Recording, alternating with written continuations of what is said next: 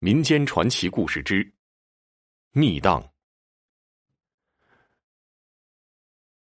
张壁古铺的主街叫红顺街，过去呢，街上开着一家当铺，直到新中国成立之后才关掉。可是，一提起当铺的往事，贾家人个个都是神秘兮兮的。乾隆年间，在外经商三年多的贾锦荣。突然回到铺子里来，拿着一件皮马甲要当在铺子里。按照典当行的规矩，皮货无袄不当。虽说铺子的掌柜是族人，但是生意还得照规矩做呀。店掌柜自然不肯收下这件当品。再说贾锦荣是个生意人，再穷也不至于当一件小皮马甲换钱吧？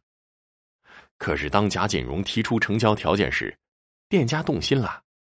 皮马甲当银二两，当主向店家即付当息银一百两，赎当时再付赎银一百两，要求店家以铺面做担保，永久保存当品，直到当主赎回。说完，让随行人将一百两银子拿到了柜上。店家心想，虽然无限当期有一定风险，但这等于当主花大价钱让咱妥善保管一件皮马甲，算不上是难事儿。这桩生意啊，能做。于是呢，大掌柜亲自找出包袱和一个精致的木匣子，将皮马甲包好，装进了木匣里，又给里面加了几块小樟木。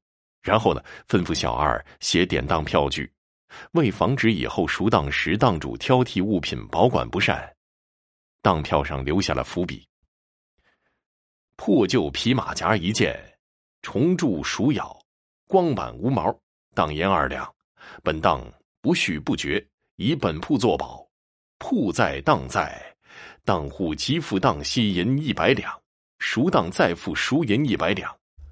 大清乾隆四十四年冬月朔日，写完之后，盖上了当铺的方印。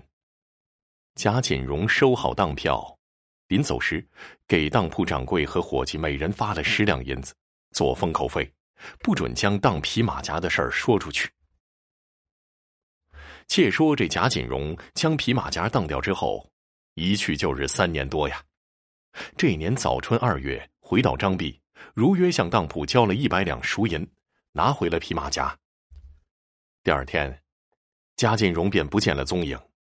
与此同时，人们发现，在村西寨子疙瘩上挖出了一个两丈见方、一丈多深的大坑，好像从坑里取走什么东西。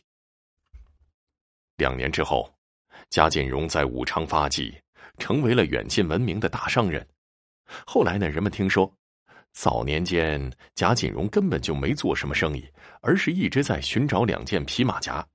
找回第一件之后，放在了当铺，就去寻找第二件去了。为此，他家几乎是倾家荡产。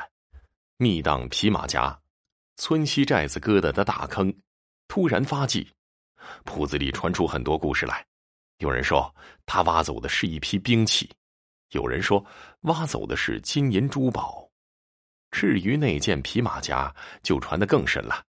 有人说第一件里面有藏宝图，有的人说第二回带回来的那件才有藏宝图呢。